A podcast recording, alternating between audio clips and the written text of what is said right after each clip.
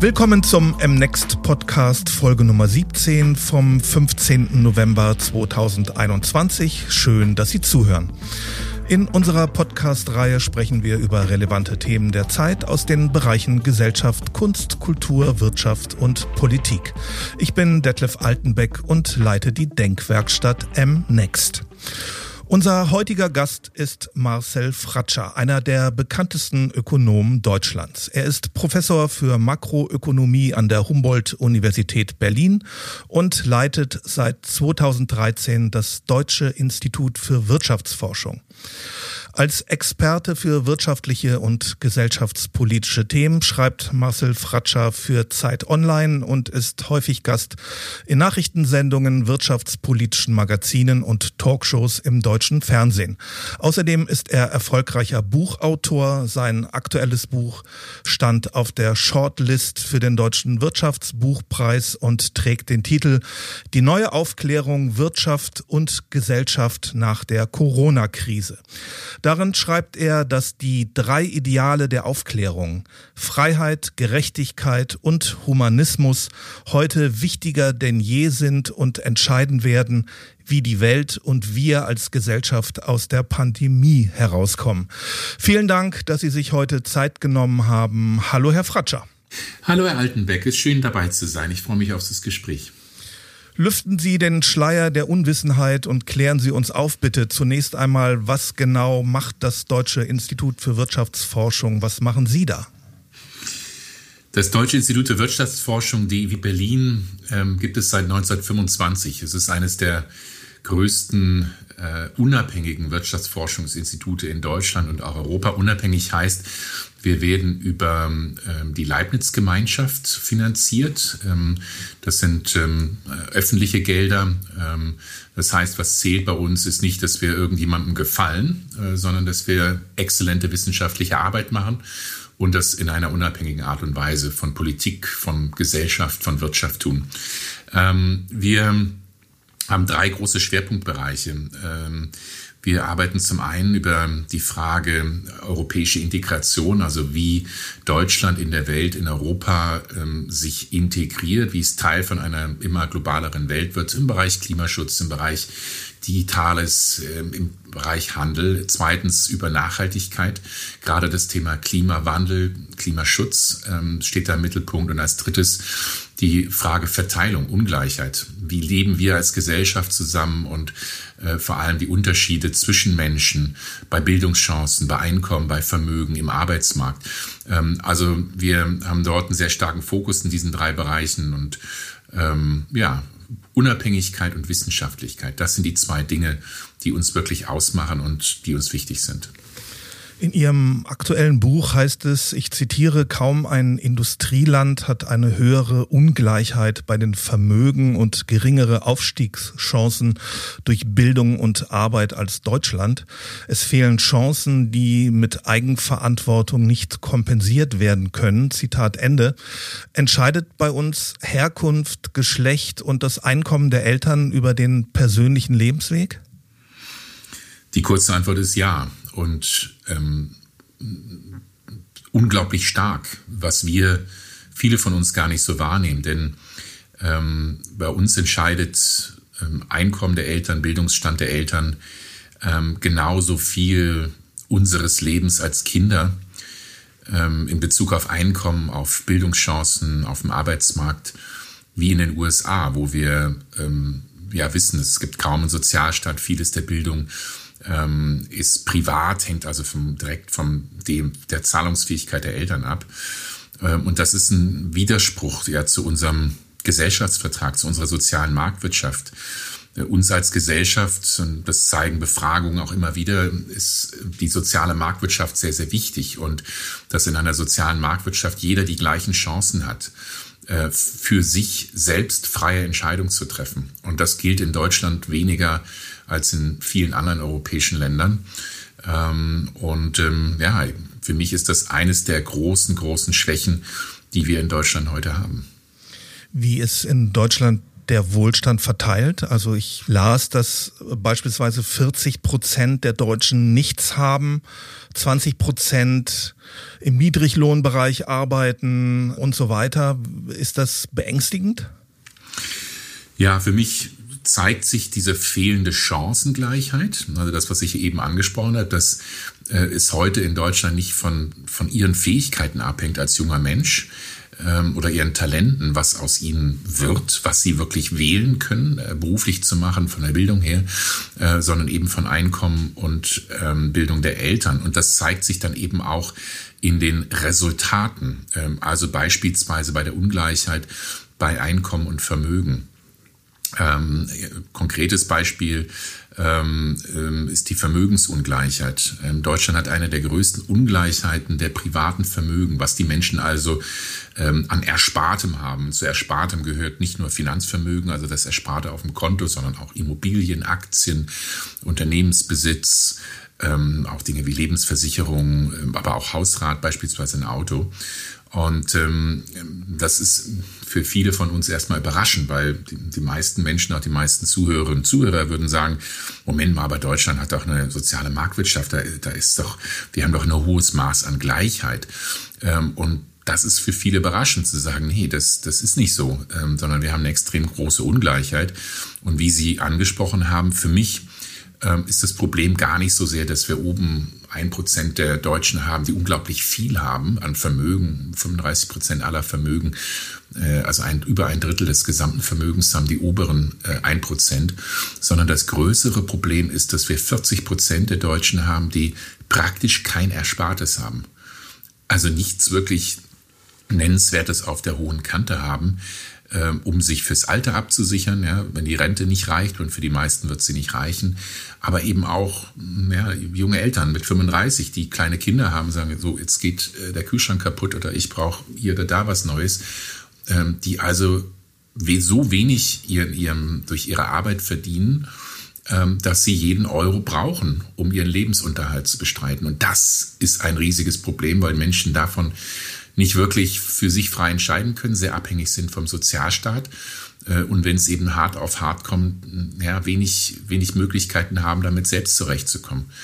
Und äh, vielleicht noch ein, ein zweites Beispiel, ähm, die auch diese Problematik aufzeigt, äh, ist für mich, dass wir in Deutschland einen ungewöhnlich großen Niedriglohnbereich haben. Niedriglohnbereich heißt, weniger als 60 Prozent eines mittleren Stundenlohns zu haben. Äh, diese 60 Prozent Schwelle liegt ungefähr bei 12 Euro die Stunde. Wir haben in Deutschland 21 Prozent der Menschen, fast 10 Millionen Beschäftigte, die weniger als 12 Euro die Stunde verdienen. Und jetzt nochmal als ein Beispiel, wenn Sie 12 Stunden, selbst wenn Sie 12 Euro die Stunde verdienen würden, also nicht mehr zu diesem Niedriglohnbereich gehören, ähm, dann, und Sie arbeiten 45 Jahre Vollzeit, äh, dann kommen Sie im Alter äh, noch nicht mal über die Altersarmut heraus. Also sie müssen im Alter dann nochmal bettelnd zum Staat gehen und sagen, bitte gib mir zusätzliches Geld, weil ich komme nicht über die Armutsschwelle hinaus. Das zeigt äh, die Polarisierung. Ähm, und das ist für mich ein riesiges Problem für eine Demokratie, für ja, politisch, aber auch sozial, für den sozialen Zusammenhalt in einer Gesellschaft, wenn viele letztlich abgehängt werden und keine Teilhabe haben. Und es ist für mich auch ein Problem für die Freiheit der Menschen, ähm, weil es viele gibt, die ja letztlich nicht wirklich frei entscheiden können, sondern immer gucken müssen, komme ich denn mit dem Geld hin und häufig dann eben Geld vom Staat noch oben drauf brauchen. Es wirft natürlich auch ein anderes Bild auf das, was wir unter Leistungsgesellschaft verstehen, finde ich. Also Leistung lohnt sich. Ja. Leben wir eher in einer Erbengemeinschaft statt in einer Leistungsgesellschaft? Ja, da sprechen Sie einen ganz spannenden Aspekt an. Ähm, ich würde jetzt mal die Zuhörerinnen und Zuhörer äh, raten lassen, was sie denn glauben.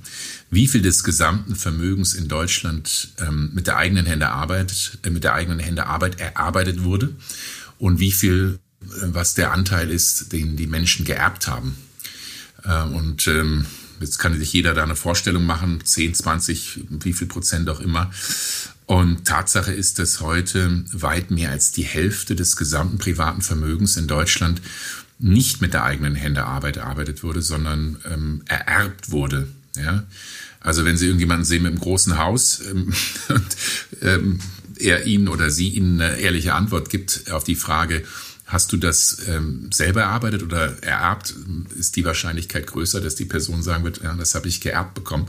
Ähm, und ähm, äh, das ist ähm, ja eigentlich ein Widerspruch zu dem, was wir als eine Leistungsgesellschaft bezeichnen. Ne? Also ähm, bei Umfragen, ähm, also was ist Ihnen wichtig in der Gesellschaft? Wie definieren Sie Gerechtigkeit? Sagen die meisten Deutschen, es hat was mit Leistung zu tun und es hat was mit äh, Bedürfnissen zu tun. Also jeder soll für die Leistung ordentlich entlohnt werden, die, die er oder sie erbringt und jeder soll genug zum ordentlichen Leben haben. Und ähm, da muss man sich eben fragen, wenn Erbschaften so wichtig und immer wichtiger werden, der Anteil steigt weiter, äh, ist das noch mit Leistungsgerechtigkeit vereinbar? Und eigentlich, meiner Ansicht nach, ist es das nicht. Äh, auch wenn ich mich natürlich für alle freue, die das Glück haben zu erben. Für viele ist es ein großes Glück.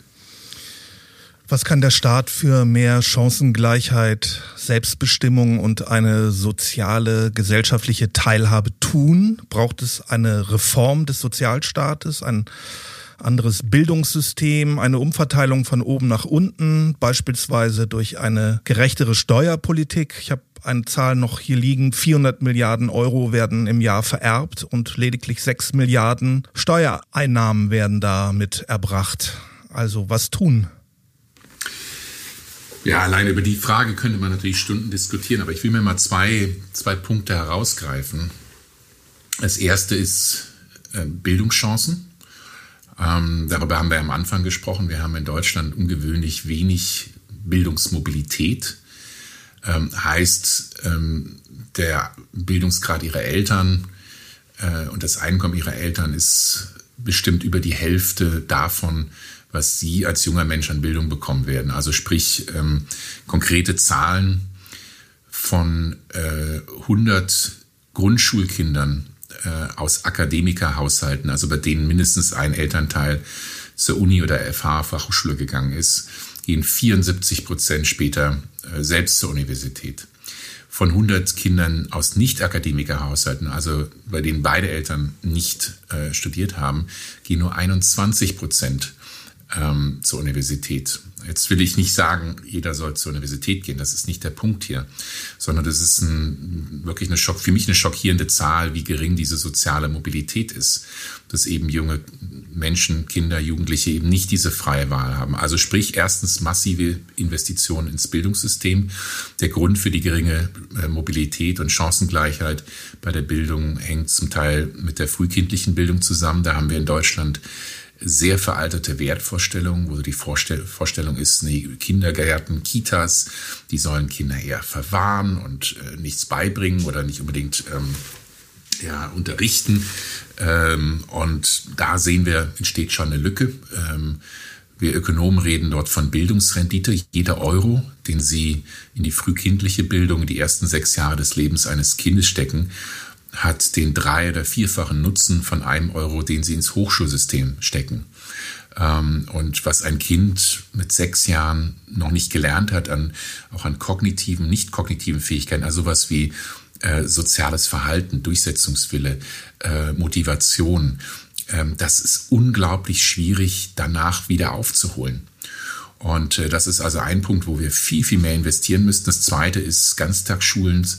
Ähm, wir haben eigentlich in Deutschland ein System, bei dem es kaum Ganztagsschulen gibt, die wirklich diesen Namen verdienen, also wo Kinder wirklich äh, nachmittags auch unterrichtet werden und bei den Hausaufgaben geholfen wird und die auch Unterstützung bekommen, wenn sie irgendwo Defizite haben.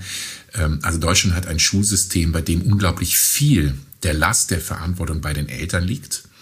Ähm, das kann man jetzt gut oder schlecht finden. Fakt ist aber, dass viele Eltern das nicht können, weil beide Eltern arbeiten äh, sich gar nicht so die Zeit haben, um die Kinder wirklich auch bei der schulischen, bei den Hausaufgaben zu kümmern, wenn die um ein Uhr nach Hause kommen und sagen, hier bin ich. Ähm, äh, und zweitens, wenn sie Hilfe brauchen, sehen wir auch, sind eher die besser verdienenden Eltern, die dann Nachhilfe organisieren können. Ähm, also das sind Beispiele. Äh, der erste Bereich, viel mehr Investitionen in Bildung.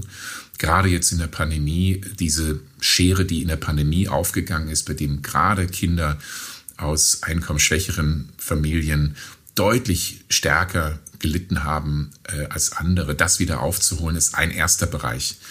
Äh, zweiter Punkt, ich will meine Antwort ja nicht zu lange machen, wir wollen ja ein bisschen Interaktion haben. Ähm, der zweite Punkt, wie es verbessert werden könnte, ist durch das Steuersystem. Deutschland ist das Land äh, in der Welt, ähm, in dem, oder es gibt kein Land in der Welt, das Arbeit stärker besteuert und Vermögen geringer besteuert als Deutschland. Ja, also wir haben einen, einen, der Staat muss sich ja irgendwie finanzieren, er muss irgendwie für die Bildung zahlen, er muss irgendwie für Sicherheiten, Straßen und öffentliche Infrastruktur bezahlen. Ähm, und in meisten Ländern ist es so, dass ähm, eben auch große Vermögen ähm, sehr viel mehr beitragen zu dieser Finanzierung. In Deutschland ist es ungewöhnlich gering. Mal als ein Vergleich, äh, Länder wie Frankreich, Großbritannien, USA nehmen ungefähr drei bis vier Prozent ähm, einer jährlichen Wirtschaftsleistung in der Form von vermögensbezogenen Steuern ein, also auf Immobilien vor allem, aber auch auf äh, Finanzvermögen. In Deutschland ist es nur ungefähr ein Prozent, also ein Drittel oder ein Viertel von dem.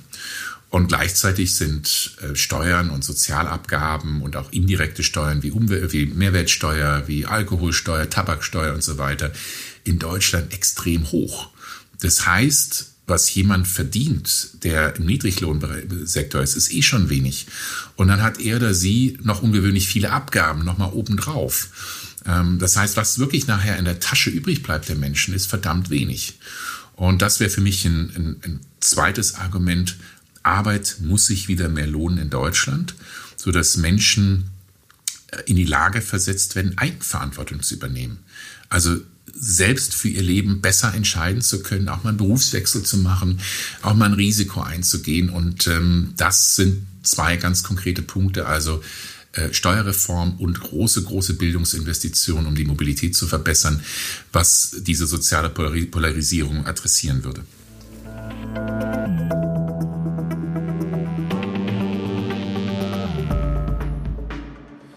Kommen wir zur deutschen Wirtschaft. Die Corona-Lage ist ja zurzeit besorgniserregend. In Deutschland lassen sich einfach zu wenig Menschen impfen.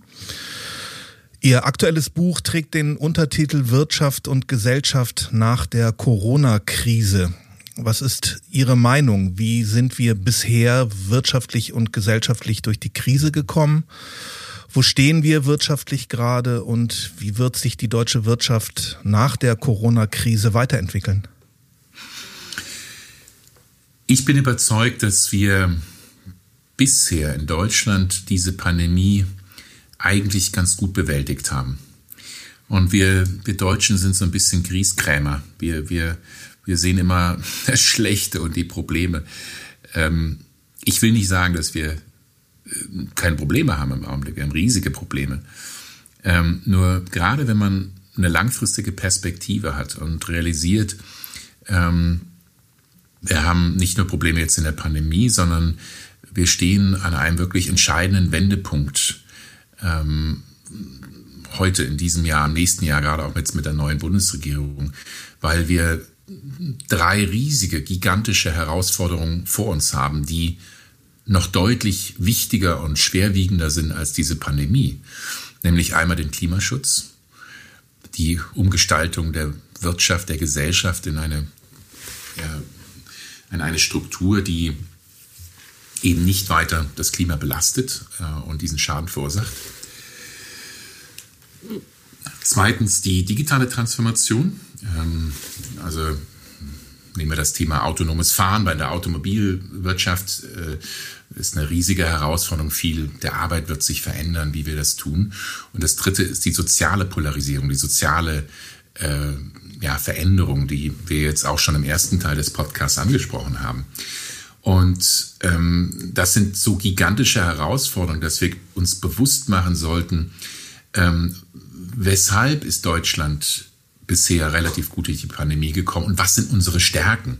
Also nicht nur auf die Schwächen zu schauen, sondern eben auch auf die Stärken. Und ähm, erst einmal bei, zur Einordnung auf Bezug auf Gesundheit hat, sind ungefähr fünf Prozent der Deutschen bisher in der Pandemie äh, unter, von durch Covid äh, betroffen gewesen, also erkrankt. Äh, in meisten anderen europäischen Ländern sind es 10 oder gar 15 Prozent. Wirtschaftlich haben wir die Pandemie bisher deutlich besser gemeistert als die meisten Industrieländer. Auch weil wir einen starken Sozialstaat haben, der gut äh, unterstützt hat. Und auch bei der Einschränkung der Grundrechte sind wir bei weitem nicht so weit gegangen wie Länder wie Italien, Spanien oder auch Frankreich. Ähm, was sind die Stärken? Ich glaube, weshalb haben wir die Pandemie relativ gut gemeistert? Und ähm, lassen Sie mich hier vier Stück nennen und auch nur ganz kurz anreißen. Erstens, wir haben einen guten, einen starken Staat, vor allem einen starken Sozialstaat. Denken Sie an das Kurzarbeitergeld, ähm, bei dem Millionen von Arbeitsplätzen geschützt werden konnten, weil der Staat gesagt hat, wir zahlen dafür, dass ihr Unternehmen die Beschäftigten an Bord haltet und wir zahlen den größten Teil des, des, der Löhne und der Einkommen der Beschäftigten. Ist ein riesen Erfolgsmodell, das viele andere in Europa kopiert haben. Ähm, wir haben riesige Wirtschaftshilfen gehabt. Kein Land, keine Regierung der Welt hat so große Wirtschaftshilfen gegeben für Unternehmen, aber auch für Haushalte, wie das in Deutschland der Fall war. Also erstens starke, guten Staat. Wir haben einen starken Staat. Zweitens ähm, eine wirklich tolle Wirtschaft, eine sehr resiliente Wirtschaft. Wir haben eine Wirtschaftsstruktur mit vielen mittelständischen Unternehmen, die häufig eben nicht kurzfristig auf den Profit schauen, sondern wirklich langfristig denken, gute Rücklagen gehabt haben, sich schnell angepasst haben in dieser Pandemie. Eine riesige Stärke. Ähm, und das wird auch in der Zukunft für digitale Transformation, für den Klimaschutz wichtig sein. Dritte große Stärke, die ich sehe, ähm, ist die Offenheit, dass wir äh, wirklich global vernetzt sind, die Wirtschaft global agiert äh, äh, und sehr stark auch davon profitiert, wenn in China das Wachstum anzieht und die Weltwirtschaft läuft. Und der vierte Grund, ähm, den ich nochmal wieder auf die soziale Komponente zurückkomme, vielleicht der wichtigste Grund, ist Solidarität. Wir haben eine hochsolidarische Gesellschaft, in dem die Menschen füreinander einstehen, nicht nur in der Form des Sozialstaats, sondern auch die Zivilgesellschaft. Und das sehen wir in vielen wissenschaftlichen Studien, dass Gesellschaften, die hochsolidarisch sind, große Krisen, dazu gehören Kriege, Pandemien, Naturkatastrophen, große Wirtschafts- und Finanzkrisen in den letzten 100 Jahren viel besser bewerkstelligt haben als hochindividualistische, also sozial-darwinistische Gesellschaften. Und ähm, das ist letztlich eine große Stärke, die wir haben, dass wir anders als die USA oder Großbritannien doch äh, einen starken Zusammenhalt haben, starke äh, Sozialstrukturen, eine starke Zivilgesellschaft und auch einen starken Sozialstaat. Und darauf sollten wir uns besinnen, zu sagen, das sind die Stärken, die uns in der Pandemie sehr geholfen haben, lassen Sie uns jetzt diese Stärken nutzen, um eben auch Klimaschutz, digitale Transformation, soziale Erneuerung anzugehen. Also ich will in dem Buch ganz bewusst die Probleme nicht kleinreden, ähm, sondern wirklich sagen, lasst uns auf die Stärken fokussieren und das nutzen, um die Zukunftsherausforderungen anzugehen. Und die Kernthese des Buches ist, es gibt gute Gründe für Pessimismus, aber bessere Gründe für Optimismus. Ich weiß nicht, ob ich das von Ihnen habe, ob ich das bei Ihnen gelesen habe, aber egal. Die Deutschen sollen zwei Phobien haben. Die Angst vor Inflation und die Angst vor Schulden. Müssen wir uns Sorgen machen über eine hohe Inflation in den nächsten Jahren? Werden die Zinsen steigen? Wie wichtig ist das Festhalten an der Schuldenbremse und der schwarzen Null? Könnten Sie bei mir gelesen haben. Ich sage das seit Jahren, dass wir Deutschen irgendwo eine sehr seltsame Einstellung haben zu Inflation und Schulden. Ähm, kein Land der Welt hatte eine niedrigere Inflation in den letzten 70 Jahren als Deutschland. Trotzdem äh, sehen wir immer und überall äh, Probleme mit der Inflation und schieben auch jetzt äh, schnell Panik, wenn die Inflationsrate mal etwas, etwas höher ist. Ähm, und das Gleiche gilt für Schulden. Also erstmal zum Thema Inflation. Ähm, ich habe es gesagt, Deutschland hatte in der Vergangenheit sehr niedrige Inflation, übrigens auch in den letzten 20 Jahren unter dem Euro. Sehr, sehr niedrige Inflation. Ähm, Im Augenblick sehen wir höhere Zahlen, 4,5 Prozent. Preisanstieg über die letzten zwölf Monate. Und da sage ich, Gott, das ist aber, das ist aber ganz viel, viereinhalb Prozent, das ist ja Wahnsinn. Ähm, naja, jetzt muss man ein bisschen die Kirche im Dorf lassen. Erstens äh, spiegelt diese höhere Zahl sehr stark eine Normalisierung nach fallenden Preisen im zweiten Halbjahr 2020 wieder. Also sprich, ähm, Im zweiten Halbjahr 2020 sind die Preise gefallen, weil vor allem Energiepreise deutlich niedriger waren auf einmal. Also klar, große Wirtschaftskrise, weniger Nachfrage, heißt fallende Preise gerade bei Energieträgern. Zweitens, Deutschland hatte damals eine temporäre Mehrwertsteuersenkung, haben alle drüber geklagen, gesagt, oh Gott, ist ja schrecklich, jetzt drei Prozent weniger Mehrwertsteuer, ist alles so schwierig. Naja, es hat äh, den Deutschen eine ganze Menge mehr Geld in die Tasche gegeben. Ähm, und ähm, hat aber natürlich auch dazu geführt, dass viele Preise gefallen sind. Jetzt sehen wir Preisanstieg, weil dieser Mehrwertsteuersenkung eben temporär war. Wir sehen auch dadurch, dass die Weltwirtschaft wieder anzieht, steigende äh, Preise, auch bei Energieträgern. Und ähm, also jetzt würde ich sagen, das, was wir im Augenblick sehen, da gibt es gar keinen Grund zur Panik. Das ist eine Normalisierung der, der, der Preisentwicklung. Das ist in Ordnung. Die, klar, die große Frage ist, ähm, wird das zu einer Lohnpreisspirale führen. Also wird eine höhere Inflation sich verfestigen, weil jetzt Unternehmen sagen, ah, guck mal, viereinhalb Prozent Preisanstieg, dann erhöhe ich aber jetzt nächstes Jahr die Preise nochmal um fünf Prozent und die Gewerkschaften sagen, ah, wir wollen aber jetzt auch sechs, sieben Prozent mehr Lohn und setzen uns da durch. Ähm, das ist eher die Sorge, dass sich dann so etwas verfestigt. Ähm, da muss man aufpassen. Und? Ne? Aber wird es Ihrer Einschätzung nach passieren? Ich kann es mir nicht wirklich vorstellen, ähm, weil ähm, ich meine, Gewerkschaften und, und äh, Unternehmen realisieren auch, dass, ähm, dass wir weit weg sind von einem wirklichen Wirtschaftsboom. Ja? Also Inflation verstetigt sich meistens dann, wenn für längere Zeit die Wirtschaft über sein Potenzial läuft. Also die Unternehmen gar nicht so schnell Güter und Dienstleistungen herstellen können, wie die, wie die Konsumenten das nachfragen oder andere Unternehmen für ihre Investitionen haben wollen. Davon sind wir im Augenblick meilenweit entfernt. Ich glaube, es sind zwei Punkte, die äh, für höhere Inflation ähm, in den kommenden Jahren sprechen könnten. Ähm, eine, wo was gut ist und eine andere oder vielleicht sogar beide, die gut sind. Äh, das eine äh, sind Lohnsteigerungen. Wir haben in Deutschland ein riesiges demografisches Problem. Wir haben immer weniger äh, Beschäftigte ja, und das Fachkräfteproblem oder Arbeitskräfteproblem in Deutschland ist heute schon da. Viele Unternehmen beklagen sich über fehlende Beschäftigte, sagen, wir können gar nicht genug Leute bekommen. Das sind nicht nur hochqualifizierte IngenieurInnen, ähm, sondern eben auch in der Gastronomie, also Menschen eher mit geringeren Qualifikationen. Überall fehlt es. Und das wird sich in den nächsten zehn Jahren massiv verschärfen. Es werden vier Millionen Menschen mehr in Rente gehen, als junge Menschen nachkommen. Heißt immer weniger Arbeitskräfte und Unternehmen werden deshalb ja, ihren Beschäftigten mehr Geld zahlen müssen. Also der Wettbewerb nimmt zu. Ja, wenn sie Beschäftigte haben wollen, müssen sie die besser behandeln, besser bezahlen. Das führt dann zu höheren Preisen. Deshalb sage ich es nicht unbedingt schlecht, denn äh, gerade wenn Menschen mit geringeren Löhnen bessere Löhne bekommen, äh, weil sie besser verhandeln können, ist das nicht unbedingt schlecht. Aber das könnte natürlich dann mm, zu einer erhöhten Inflation führen, weil Unternehmen sagen, wenn ich meine Beschäftigten mehr Löhne, Lohn zahlen muss, dann muss ich eben auch die Preise erhöhen. Äh, deshalb kann man das so oder so als was Schlechtes oder Gutes sehen.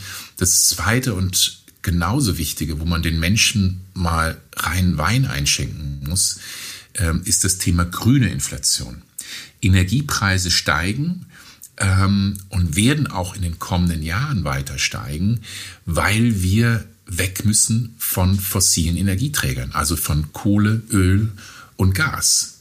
Und die Bundesregierung hat einen CO2-Preis von 25 Euro eingeführt auf eine äh, Tonne CO2.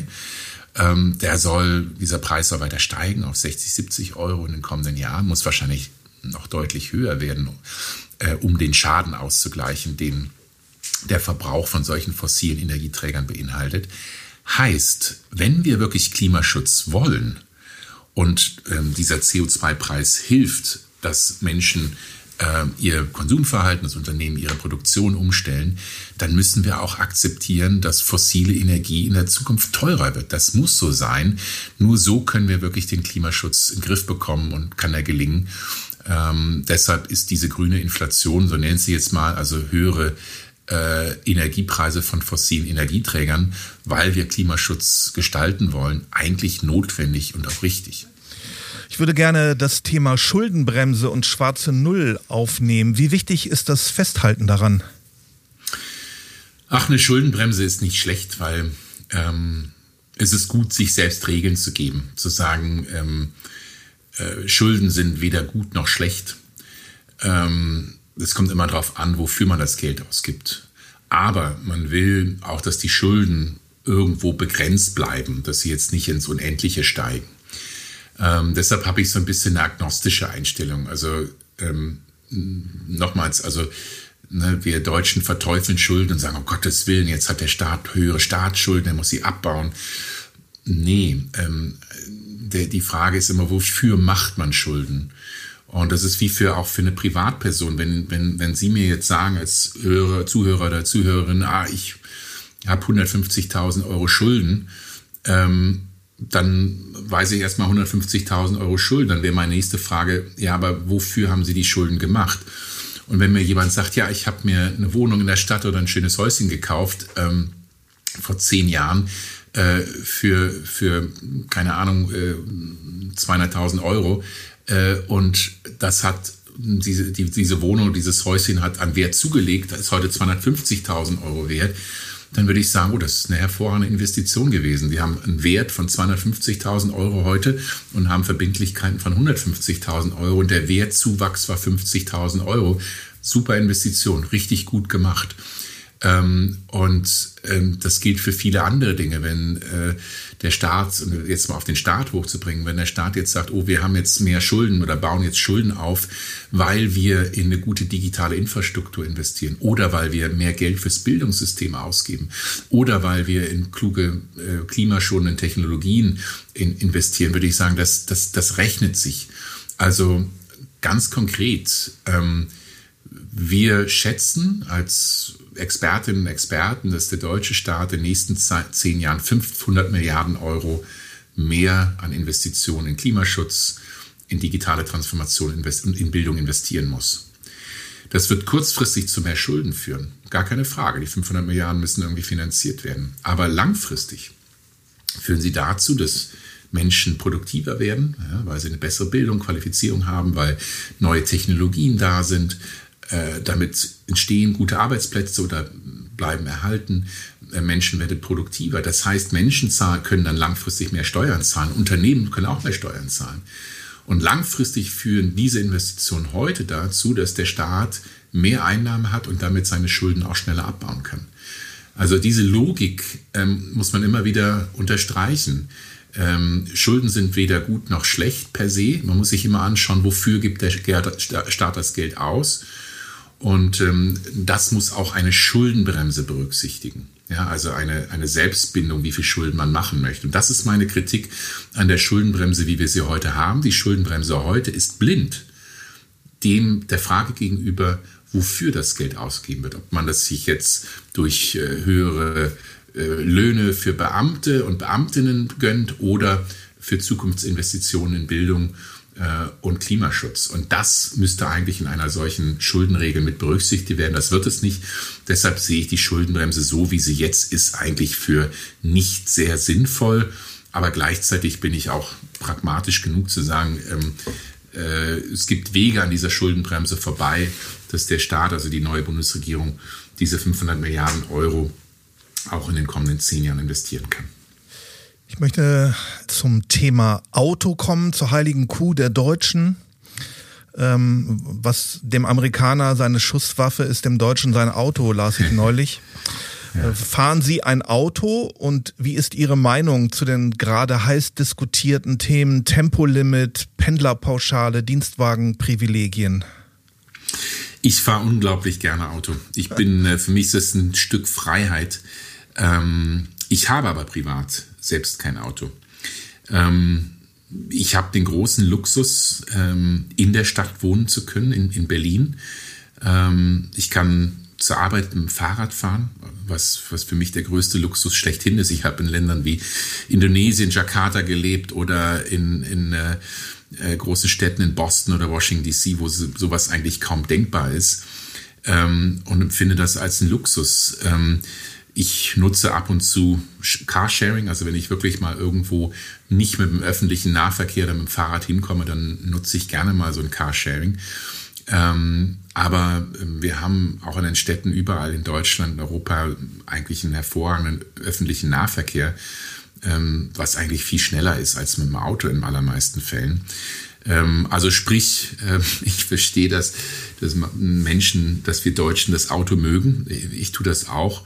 Ähm, ich glaube, viele müssten es nicht so viel nutzen, wie sie es im Augenblick tun. Wenn ich mir den Verkehr in den Städten anschaue, äh, würde ich mir wünschen, dass viel mehr der Menschen umsteigen auf öffentlichen Nahverkehr. Äh, aber klar, es gibt Menschen auf dem Land, ähm, gibt Pendlerinnen und Pendler, äh, bei denen es eben keine so gute Anbindung gibt über den öffentlichen Nahverkehr, die sind aufs Auto angewiesen. Und ähm, da verstehe ich das, dass sie sagen, ja, wie soll ich denn zur Arbeit kommen? Oder äh, ich kann mir jetzt, ich habe mir hier vor vier, fünf Jahren äh, ein gebrauchtes, einen gebrauchten Golf gekauft. Äh, ihr sagt, könnt mir doch jetzt nicht sagen, ich soll mir jetzt ein Elektroauto kaufen. Woher soll ich denn das Geld nehmen? Also es gibt Menschen, äh, die durch diese Transformation ähm, schon ja, Schwierigkeiten haben, weil sie es finanziell nicht stemmen können. Aber für viele von uns ist es möglich, entweder aufs Auto zu verzichten oder viel mehr unserer Mobilität über öffentlichen Nahverkehr zu machen oder den Zug zu nutzen anstelle das Flugzeug. Äh, und das würde ich mir wünschen, dass wir da so ein Umdenken haben. Da sind wir ganz nah am Thema Klima. Haben Sie schon vorhin gesagt, einer der drei großen Herausforderungen, vor denen wir stehen. Die Klimakrise ist nur mit persönlichem Verzicht nicht zu lösen. Es braucht den Staat und die Politik. Friedrich Merz warnt dabei vor den Forderungen der Klimaschutzaktivisten.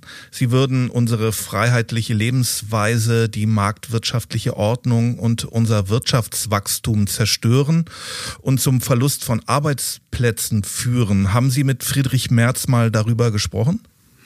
Ich habe mit Friedrich Merz über andere Dinge der Vergangenheit gesprochen, äh, nicht darüber, sonst müsste ich ihm da äh, virtuell, also jetzt nicht, nicht äh, sprichwörtlich, aber nur sprichwörtlich die Ohren langziehen, weil das natürlich Unfug ist, was er da sagt. Ähm, ganz im Gegenteil, Klimaschutz ist gute Wirtschaftspolitik. Ähm, und das, was er sagt über Arbeitsplatzverluste, Wohlstandsverluste, Wachstumsverluste, das entsteht dann, wenn es uns in den nächsten Jahren nicht gelingt, äh, unsere Wirtschaft so umzustellen, dass wir sehr schnell den Umstieg auf ähm, erneuerbare äh, im, bei, der Auto, bei der Mobilität auf klimaneutrale Technologien finden und eben auch äh, beispielsweise bei Energieerzeugung viel stärker auf Erneuerbare umstellen. Also ähm, ich glaube, wenn wir über, erstens mal über Wohlstand sprechen, äh, ist klar, wenn man jetzt über die nächsten 10 bis 20 Jahre denkt, wir wollen klimaneutral im Jahr 2045 sein wenn man also über die nächsten 20 Jahre denkt, wird es in Deutschland massive Zukunftsinvestitionen erfordern. Äh, es wird Verzicht erfordern. Wir haben eben über das Auto gesprochen, dass ähm, wir uns da ähm, begrenzen müssen, viel mehr öffentlichen Nahverkehr nutzen müssen. Ähm, äh, so gesehen kann es schon sein, dass wir da Einschränkungen haben. Aber jetzt mal die Frage, was passiert denn, wenn uns das nicht gelingt? Äh, wenn wir jetzt wie in den vergangenen 10, vergangenen 20 Jahren ähm, uns zurücklehnen und sagen, mal schön abwarten, äh, wird schon alles nicht so schlimm werden mit dem, mit dem Klimawandel, dann wird der Wohlstandsverlust in Deutschland viel, viel größer werden. Dann werden andere Länder, andere Unternehmen in anderen Ländern die technologischen Fortschritte machen. Dann werden hier Arbeitsplätze verloren gehen. Nehmen wir das Beispiel ähm, Automobilwirtschaft, über das wir eben schon gesprochen haben. Die deutschen Autohersteller sind schon heute hinten dran im Verzugbereich auf Elektromobilität. Sie sind noch viel weiter hinten dran in Bezug auf autonomes Fahren im Vergleich zu Google, Apple, ähm, Tesla, äh, die äh, hier schon riesige Fortschritte gemacht haben. Und wenn wir also nicht in Deutschland führend sind in dieser technologischen Transformation, auch in Bezug auf Klimaschutz, dann werden die Jobs abwandern. Und dann werden wir in 10, nicht erst in 25 Jahren, sondern schon in 10, 15 Jahren hier einen massiven Verlust von Arbeitsplätzen haben. Ähm, und heißt viel weniger Wohlstand. Also ähm, ja, äh, Klimaschutz heißt kurzfristig massive Investitionen und Einschränkungen. Aber das ist ein Klacks im Vergleich zu dem Schaden, den wir haben werden, wenn wir das nicht machen. Sie weisen auch darauf hin, dass es gigantische Subventionen für Kohle, Öl und Gas gibt. Circa 70 Milliarden umweltschädliche Subventionen gibt's im Jahr und fordern eine faire Besteuerung fossiler Energieträger. Was genau kann ich mir darunter vorstellen? Ja, die nehmen wir das, die Diskussion um den Benzinpreis. Die Leute sagen, oh Gott, jetzt ist der, kostet der Liter Benzin zum Teil schon zwei Euro. Das ist, das geht doch nicht. Wir können doch nicht so viel Geld für, für, für einen Liter Benzin zahlen. Naja, ähm, wir haben immer am Anfang über Eigenverantwortung gesprochen. Eigenverantwortung heißt für mich, wenn ich etwas tue, muss ich auch für die Konsequenzen gerade stehen. Und das Gleiche gilt in Bezug auf Klimaschutz.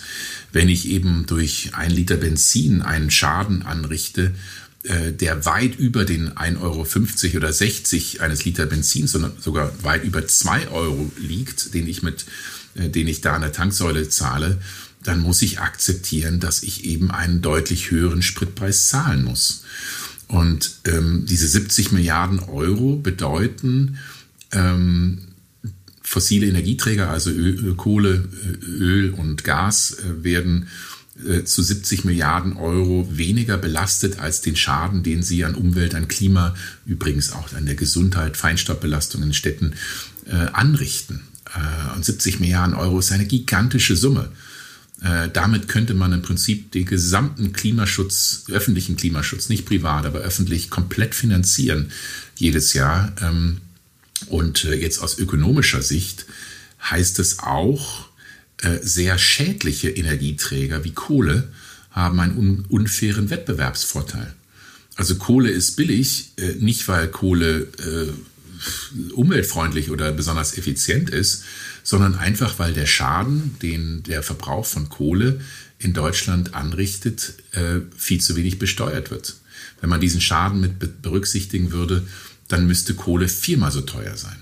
Ja, und ähm, äh, heißt, äh, Klimaschutz heißt, wir wollen die Marktwirtschaft nutzen, also Preise so setzen, dass sie den wirklichen Schaden oder die wirklichen Konsequenzen des Verhaltens widerspiegeln. Und äh, nur so kann der Klimaschutz auch gelingen mit marktwirtschaftlichen Mechanismus. Deshalb widerspreche ich Friedrich Merz, wenn er sagt, äh, Klimaschutz zerstört die Marktwirtschaft. Ganz im Gegenteil. Äh, CO2-Preis, ähm, also höhere Energiekosten, die, den Schaden widerspiegeln, äh, ist genau diese Idee. Marktwirtschaft nutzen, um eben Klimaschutz voranzubringen. Knapp 70 große Unternehmen von Adidas bis Vattenfall fordern stärkere Maßnahmen für den Klimaschutz, den schnelleren Ausbau erneuerbarer Energien und erforderlicher Stromnetze und schnelle, klare Rahmenbedingungen. Herbert Dies, Chef von Volkswagen, fordert eine deutliche Anhebung des CO2-Preises und den schnellen Ausstieg aus der Subventionierung fossiler Treibstoffe, was das Autofahren erheblich verteuern würde. Der Bundesverband der deutschen Industrie zeigte sich gerade enttäuscht und unzufrieden mit den Ergebnissen des Weltklimagipfels in Glasgow. Sind Unternehmen und Industriemanager in Klimafragen weiter als die Politik? Ja, viele, viele sind es. Denn viele Unternehmen und Unternehmer und Unternehmerinnen, die Sie eben genannt haben, Herbert Dies von Volkswagen gehört dazu, die realisieren, ähm, Klimaschutz äh, ist eine Chance, ist nicht nur eine Notwendigkeit, sondern auch eine Chance. Und wenn es Volkswagen gelingt, hier den Umstieg auf Elektromobilität schneller zu machen und besser zu machen als alle anderen, äh, dann ist es ein Riesenvorteil für Volkswagen. Und äh, darum geht es.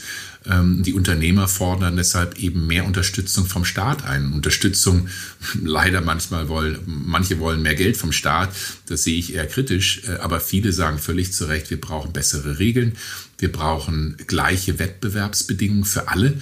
Wir wollen nicht, dass hier einige bevorteilt, bevorteilt werden und das ist ja genau der Punkt. Wenn Sie äh, Benzin äh, so günstig machen, dass äh, der Umstieg sich von Verbrennungsmotor auf Elektromobilität für viele nicht so wirklich lohnt, äh, dann werden sie es auch nicht tun. Ähm, und deshalb sagt auch ein Herbert Dies, wir brauchen viel höhere CO2-Steuern, damit der Benzinpreis wirklich den Schaden widerspiegelt. Das erlaubt es, den, den Umstieg auf Elektromobilität sehr viel schneller zu machen. Also Marktwirtschaft ist kein Gegner des Klimaschutzes, sondern klug genutzt ist Marktwirtschaft notwendig, um den Klimaschutz zu ermöglichen.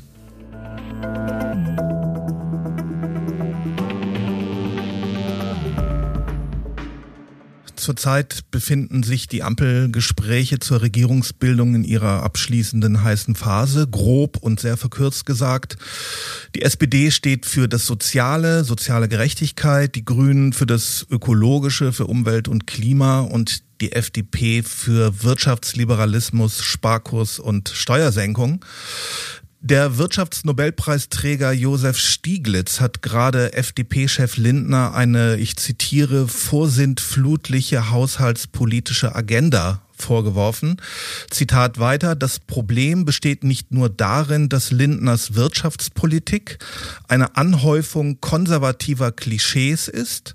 Viel wichtiger ist, dass es sich um Klischees einer vergangenen Ära handelt, nämlich um die der 90er Jahre.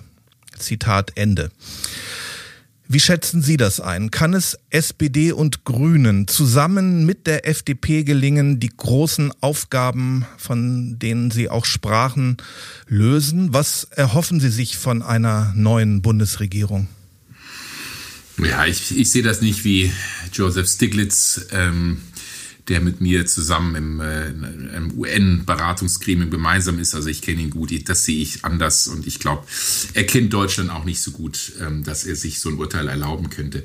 Ich ähm, bin, was ähm, eine Ampelkoalition betrifft, eigentlich grundoptimistisch. Und Sie haben es eben äh, aufgezählt. Jede der drei Parteien hat unterschiedliche komparative Stärken, äh, Schwerpunkte und auch Expertisen.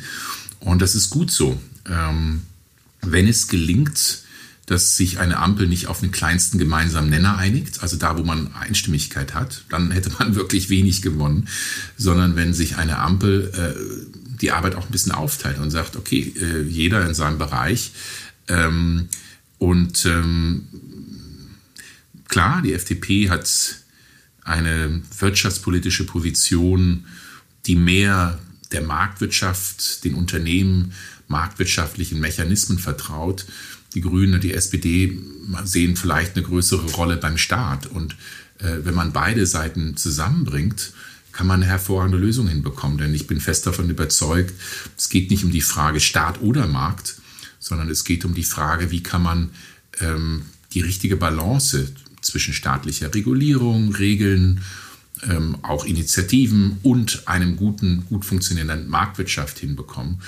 Ähm, deshalb, ähm, ja, vielleicht bin ich zu optimistisch, aber ich sehe durchaus die Chance eines wirklichen Neustarts für Deutschland. Es sind neue Parteien, die in die Regierung kommen, die FDP ähm, zum ersten Mal seit 2013 wieder, die Grünen seit 2005, also noch länger, 16 Jahre, mit komplett neuen Köpfen ähm, und mit sehr klugen Politikerinnen und Politikern, also für alle drei Parteien. Und äh, das A und O ist, dass man sich auf mutige Reformen, auf ein mutiges Programm für Zukunftsinvestitionen einigt. Das ist für mich eigentlich die erste Priorität, dass man jetzt wirklich die Weichenstellung so setzt, dass man nicht nur für die nächsten zwei, drei Jahre denkt, sondern für die nächsten zehn oder zwanzig Jahre. Ähm, wir haben eben über Geld und Schuldenregel gesprochen. Äh, das Geld ist nun wirklich nicht das Problem. Also da findet man einen Weg, wie man die notwendigen Ressourcen mobilisiert. Die Frage ist für mich vielmehr, ähm, hat die neue Bundesregierung den Mut, altbewährte oder eben festgesetzte Regeln, äh, Regularien über Bord zu werfen, um eben äh, Prozesse schneller zu machen, indem es nicht sechs Jahre dauert, bis ein Windkraft steht von Beantragung, sondern vielleicht nur ein Jahr dauert. Ähm, dass Unternehmen, die investieren wollen in neue Fabriken, neue Technologien, nicht Ewigkeiten warten müssen, sondern das schnell tun können. Äh, dass der Staat im Bereich Bildung deutlich mehr tut, eine Infrastruktur stärkt. Also das ist für mich die Frage, hat sie den Mut und den politischen Willen zur Veränderung? Ähm, aber nochmals, ich, wenn ich jetzt, wann dann? Das ist für mich äh, der hoffnungsvolle Punkt. Jetzt ist die Chance und auch der Auftrag da und ich hoffe, die drei Parteien nutzen das. Und Sie sind optimistisch, dass die FDP das mit SPD und den Grünen gut hinbekommt zu investieren, trotzdem noch auf die Schulden guckt und trotzdem auf der anderen Seite aber auch wieder investiert eben in ja, in das Gesundheitssystem, Thema Wohnen. Wir können das gar nicht alles ausführen. Sie sagten auch die digitale Infrastruktur, all diese Dinge, die da jetzt nötig sind, Klima natürlich nicht zu vergessen, dass da die Balance auch gehalten wird? Ja, ich bin, ähm, also eine Balance kann man nicht halten. Man, ja. Die neue Bundesregierung muss sich entscheiden, ähm, will sie die, die Schuldenbremse, so wie sie ist, äh, ganz, äh, ganz strikt befolgen und zwar ab sofort oder will sie Zukunftsinvestitionen die Priorität geben? Das ist eine der großen Entscheidungen. Wie ich am Anfang angesprochen habe, ähm, muss die Entscheidung sein, Zukunftsinvestitionen. Ähm, das heißt, man muss die Schuldenbremse entweder umgehen, das schlagen einige vor. Mein Vorschlag äh, mit Lars Feld, dem anderen Ökonom, war äh, zu sagen, jetzt im Jahr 2022, äh, während die Schuldenbremse noch ausgesetzt ist, äh, Rücklagen von 500 Milliarden Euro für die kommenden zehn Jahre zu, zu aufzubauen, indem man sagt, so, wir wissen, wir sind in einer Notsituation, was gerade was das Thema Klimaschutz betrifft. Der Staat bildet Rücklagen von 500 Milliarden Euro einmalig für die zehn, nächsten zehn Jahre. Und dann ab 2023 hält man die Schuldenbremse wieder ein. Das wäre für mich die ehrlichste Option, weil man den Menschen sagt, so, wir müssen jetzt noch einmal wirklich große, große Gelder aufnehmen für Zukunftsinvestitionen. Ab 2023 dann, da müssen dann die, äh, müssen wir wieder mit den Einnahmen, die wir haben, auskommen. Ähm, aber dann sind die Rücklagen da, die man eben dann über die nächsten zehn Jahre für Klimaschutz und für digitale Transformation nutzen kann. Am Ende unserer Folge interessiert mich Ihre Einschätzung. Die Unionsparteien müssen sich nach 16 Jahren Merkel gerade neu erfinden und herausfinden, wofür sie eigentlich stehen. Sie müssen zeigen, dass Konservative eine Zukunft haben. Armin Laschets Wirtschaftsprogramm im Wahlkampf, das sich mehr oder weniger auf die Forderung weniger Bürokratie und Entfesselung der Wirtschaft stützte, wird da sicherlich nicht reichen. Brauchen wir in Zukunft überhaupt einen modernen Konservatismus und wie könnte der aussehen?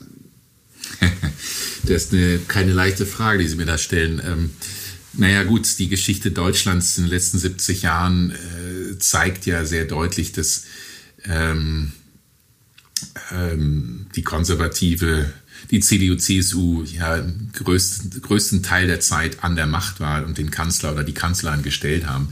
Deshalb ist es jetzt erst einmal auch sicherlich gut, wenn äh, in einer Demokratie auch die Regierungsparteien mal wechseln und neue Ideen rankommen und es Wettbewerb gibt. Braucht es einen modernen Konservatismus? Ähm, ja. Äh, ähm, Natürlich braucht es das. Ähm, es braucht das Gegengewicht. Es braucht auch die, die sagen, äh, lass uns fokussieren auf das, was in der Vergangenheit gut war und gut funktioniert hat und äh, lass uns auf unsere Stärken äh, fokussieren. Ähm, so würde ich jetzt mal modernen Konservatismus beschreiben, indem man sich auf ähm, die eigenen Stärken beruht, nicht alles sofort über Bord wirft und gleichzeitig die Zukunftsherausforderung annimmt. Ähm, und dieser Spagat ist wichtig. Und ähm, ich glaube nicht, dass das äh, daran lag, dass es eine CDU-CSU äh, geführte Bundesregierung in den letzten 16 Jahren gab. Aber ähm, wir haben in den letzten 15 Jahren die wichtigen Reformen bei Klimaschutz, digitaler Transformation schlichtweg verschlafen. Äh, und ähm, ich hoffe, dass eine neue Bundesregierung, angeführt von der SPD und Olaf Scholz, jetzt beweist, äh, dass Deutschland äh, ja, hier die Kurve bekommt und diesen Neustart ähm, auch wirklich erfolgreich gestalten kann. Letzte Frage. Werden Sie wirtschaftspolitischer Berater im Kanzleramt von Olaf Scholz? da habe ich mir noch keine Gedanken drüber gemacht. Ich bin ähm, Präsident des DEW Berlins ähm, und es ist eine tolle Position, die ich jetzt habe. Meine Position ist gerade um fünf Jahre verlängert worden, also ich habe noch einen Vertrag bis 2028. Ähm, naja, ich bin sehr glücklich und zufrieden in dem, was ich tue und alles andere muss man dann sehen. Herzlichen Dank, Marcel Fratscher. Ja, sehr gerne. Ich hoffe, wir konnten Sie zum Mitdenken anregen und Ihre Erkenntnisse vermehren. Wenn Ihnen die Folge gefallen hat, dann abonnieren Sie unseren monatlichen Podcast bei Spotify, Apple Podcasts, Google Podcast, Deezer, YouTube oder hören Sie ihn auf unserer Homepage. Wir freuen uns, wenn Sie uns weiterempfehlen auf Kritik, Anregungen, Kommentare und Likes auf allen Kanälen und auf unserer Homepage mnext.marbit.com. Danke fürs Zuhören. Bis zum nächsten Mal.